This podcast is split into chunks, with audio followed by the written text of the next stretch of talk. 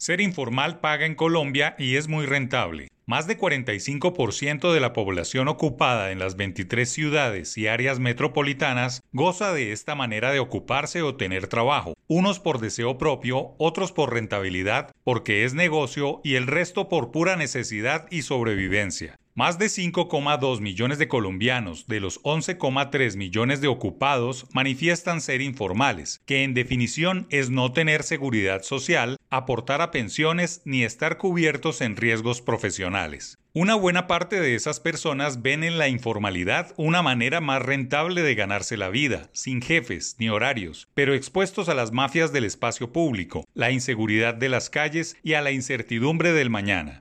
La variación entre formales e informales en lo corrido del año llegó a menos 2,5 puntos porcentuales, teniendo en cuenta que frente al mismo mes del 2021 las proporciones en esta materia fueron de 47%.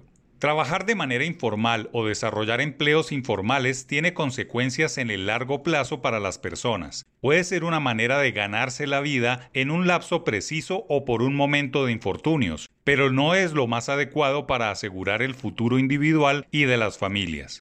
La informalidad laboral afecta el crecimiento económico, la productividad, el bienestar social, la bancarización y no ayuda a la recaudación tributaria, todos factores nocivos para el desarrollo de la economía, disminuir la precariedad, pero más aún en lo personal e individual es nefasto porque condena a los informales a la pobreza, a vivir bajo un engaño de satisfacer sus necesidades del día a día sin mucha expectativa de mejorar sus condiciones.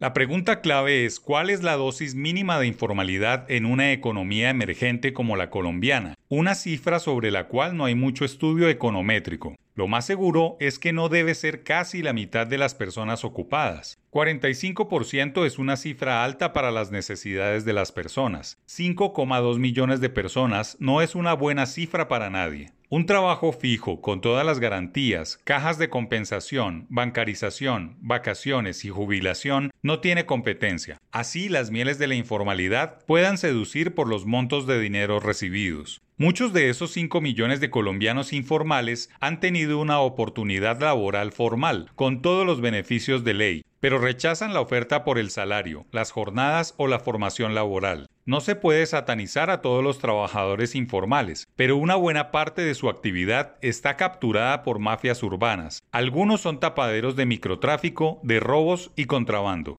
La informalidad en el sector rural o semiurbano es peor aún porque hace parte de una cadena que no paga impuestos. Por ejemplo, un vaquero o un jornalero que es abusado por un empresario también informal que no contribuye al fisco nacional. En las ciudades, algunos son competencia desleal del comercio formal. Los que venden textiles o comida fuera de almacenes y restaurantes ocupan el espacio público y generan sensación de inseguridad. Todo un reto que no se evapora en cuatro años, pero que ha sido ausente en las propuestas de los candidatos presidenciales, pues no hay una propuesta maestra para bajar la informalidad a porcentajes apropiados que no afecten la economía.